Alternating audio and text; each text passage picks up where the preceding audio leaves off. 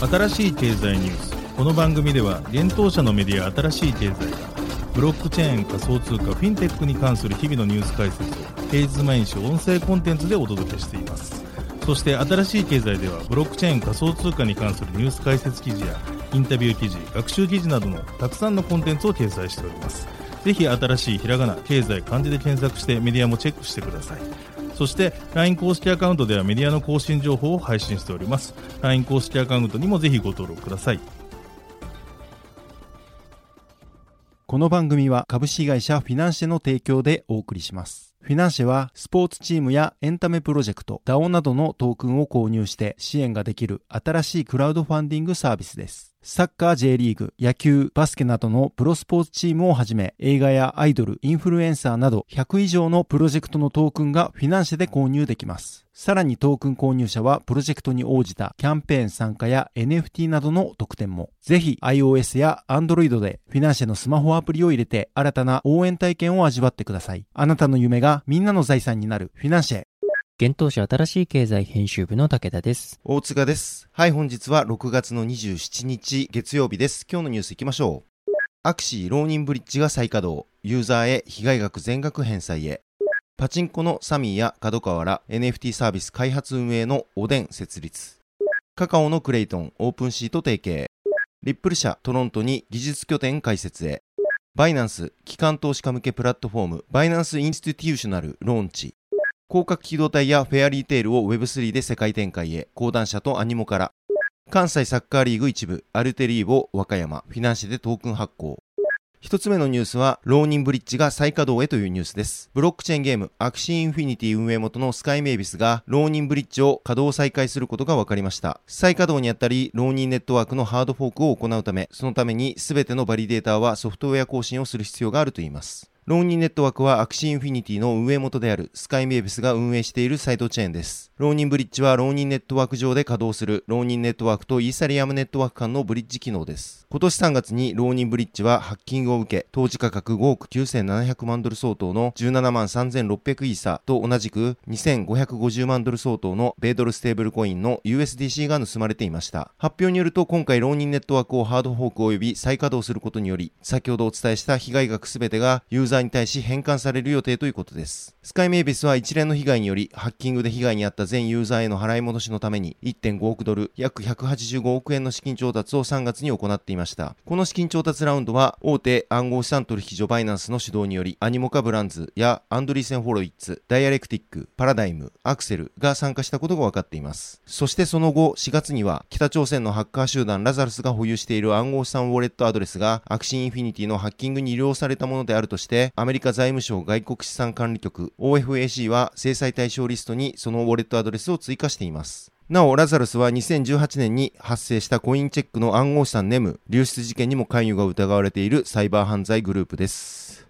続いてのニュースは、サミーらが NFT サービス開発運営、おでん設立というニュースです。パチンコパチスロメーカーのサミーが角川らと NFT サービスの企画開発運営会社、株式会社おでんを共同で設立したことが6月27日に分かりました。発表によると、すでにおでんは3月31日に設立されていたようです。おでんはサミー角川のほか、フィギュアなどの企画製造販売をするグッドスマイルカンパニー、アニメ制作会社のサンジゲン、オーデット、トリガーなどを傘下に持つウルトラスーパーピクチャーズが出資し、おでんは設立されています。なお出資比率はサミー68%、角川グッドスマイルカンパニー、ウルトラスーパーピクチャーズ、それぞれ10%で、残り比率はその他となっています。サミーは昨年6月、スマートアプリ、現 SBINFT が提供する七草 OEM&NFT コンサルティングを利用して、サミーのオリジナル NFT を販売する NFT マーケットを開始することを発表。同年12月には、同社オリジナルコンテンツ、ツインエンジェルの NFT デジタルコンテンツの販売を行う EC サイト、サミー商店 NFT としてプレオープン。今年1月からツインエンジェル NFT コレクションの販売を開始していました。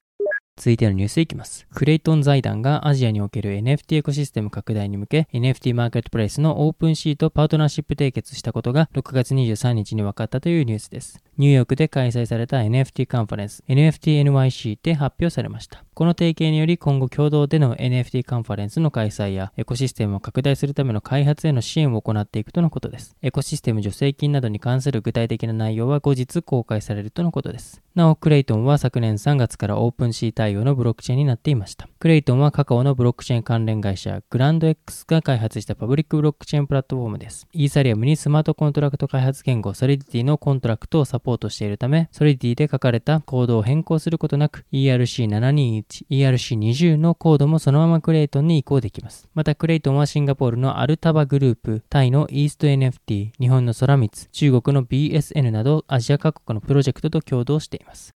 続いてのニュースいきます。リップル社が技術開発拠点としてカナダのトロントにオフィスを構えることが分かったというニュースです。発表によると、まずトロントオフィスでは50名のエンジニアを雇用し、将来的には応用機械学習科学者、データサイエンティスト、プロダクトマネージャーを含む数百名のブロックチェーンソフトウェアエンジニアを雇用していく方針とのことです。同業他社がレイオフや採用のストップを発表する中で、リップル社は同社の重要優先事項が今後何年にもわたって私たちの革新と顧客サービスに貢献する世界レベルの人材を迎え入れることにあると説明しています。なお、リップル社は2021年にマイアミやダブリンなどの主要都市に新しいオフィスを開設し、2022年には世界中で数百人を雇用する計画があるとのことです。また、すでにリップル社は大学ブロックチェーン研究イニシアチブを通じて、ウォータールー大学やトロントメトロポリタン大学などの一流大学やカレッジと協力しているとのことで、トロントのコミュニティと強い結びつきを持っていると述べています。リップル社 CEO のブラッド・ガーリングハウス氏は次のようにコメントをしています。暗号資産とブロックチェーンはエンジニアが難しい問題に取り組むための素晴らしい機会を提供し、これらのソリューションが世界中の価値の移動に影響を与える可能性を秘めています。ほぼ全ての金融機関が将来のグローバルな金融システムを支えるこの技術を活用するために暗号資産化の戦略を打ち出しています。暗号資産は働く上で最もスリリングな業界の一つであり、人材が技術系の既存企業や伝統的な金融業界を離れ、この領域に参入しているのは当然のことです。私たちはトロントに初めてオフィスを構え、世界的にプレゼンスを拡大することでビジネスのスケールアップと投資を続けています。トロント市長のジョン・トーリー氏は次のようにコメントをしています。リップル社がトロントに根を下ろし、高度に熟練した技術者、活気あるエコシステム、競争力のある経済的優位性から恩恵を受けることができると確信しているので、私は感激しています。リップル社の世界的に有名な革新的技術と先手必勝の姿勢は、トロントの多様で起業家精神にあふれ、献身的な精神に完璧にフィットするでしょう。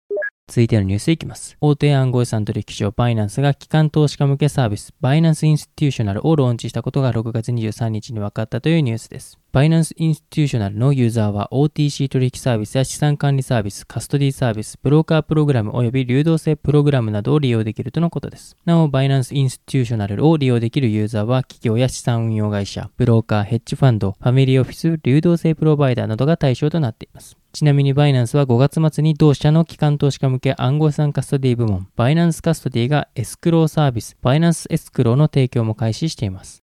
続いてのニュースは、攻殻機動隊とフェアリーテールが Web3 でグローバル展開へというニュースです。日本の人気コンテンツ、ゴースト・イン・ザ・シェル攻殻機動隊とフェアリーテールの IP 知的財産が Web3 の技術を用いて世界展開されることが6月22日発表されました。同作品を刊行する講談社、NFT などデジタルコレクティブを販売するマッドワールド及びユーコレックス、そしてアニモカブランズジャパンの4社がこの取り組みに合意したということです。なお、この取り組みの一環として、6月20日から23日ににアメリカ・ニューヨークで開催されている NFTNYC にて同作品の出展を行うということです。これについて新しい経済編集部がアニモカブランズジャパンへ確認を取ったところ、取り組みに関する出展を行っているだけで NFT 作品の展示がされているわけではないとのことでした。アニモカブランズジャパンは香港拠点の NFT ゲーム開発企業アニモカブランズの日本子会社です。アニモカブランズは企業評価額が約5700億円のユニコーン企業であり、世界各国で150以上のブロックチェーンゲーム、メタバース、 DeFi、暗号資産ウォレットなど様々な分分野への投資を行い、独自の Web3 エコシステムを構築しています。アニモカブランズジャパンは大手出版社、ブランド、教育、スポーツ競技団体、アスリート、アーティスト、ゲーム会社といった日本の知財やコンテンツホルダーが世界に直接コミュニティを作り、国際市場への進出支援を目的に、昨年10月に設立されていたことが今年2月に発表されていました。先月5月にはアニモカブランズジャパンが IG ポートのグループ企業、プロダクション IG 及び WIT スタジオよりライセンス許諾を受け、同社らが制作するアニメーション作品の NFT 活用をグローバル展開することが分かっています。なお、このグローバル展開第1弾として、ウィットスタジオ制作のアニメーションバブル、ヴァンパイア・イン・ザ・ガーデン、グレート・プリテンダーの3作品が NFT キャンペーンを6月より順次行うと発表がされていました。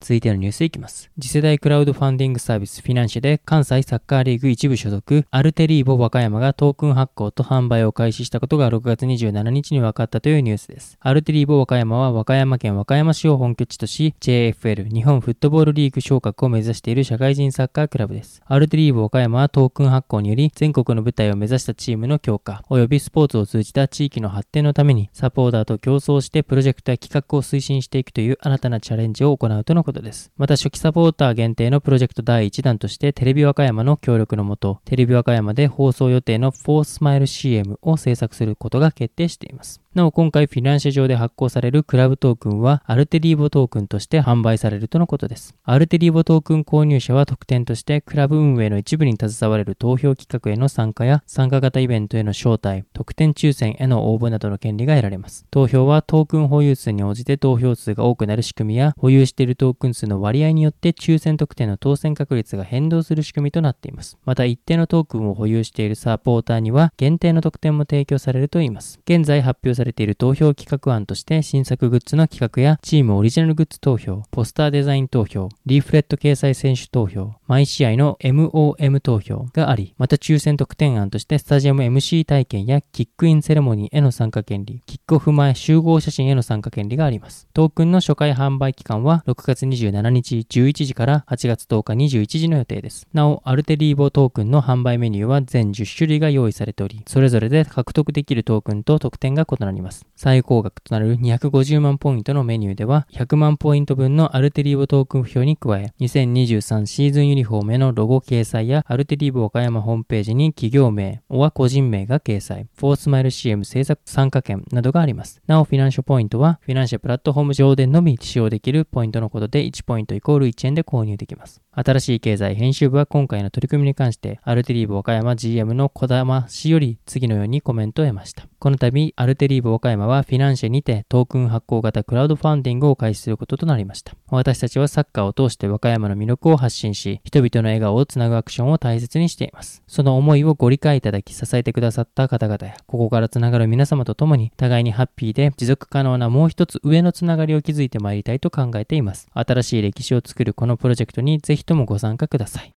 はい、本日のニュースは以上となります。そして先週金曜日、新しいコンテンツ出させていただいたので紹介させていただきます。〇〇 to Earn の利点と課題、ステップンから学べること、特集、ハッシュハブリサーチを読むです。こちら、新しい経済とコインポストとの YouTube チャンネル、コネク TV の動画として公開がされています。コネク TV と暗号資産ブロックチェーンリサーチサービス、ハッシュハブリサーチとのコラボ企画となっています。今回のテーマは、〇〇 to Earn の利点と課題、ステップンから学べることとして、〇〇 to Earn の利点と課題、サービス開発者、提供者がステップンから学べることについて、ハッシュハブ CEO 平野淳也氏に考察をいただきました。こちら記事から動画が見られるようになっておりますので、ぜひ記事の方から動画をご覧ください。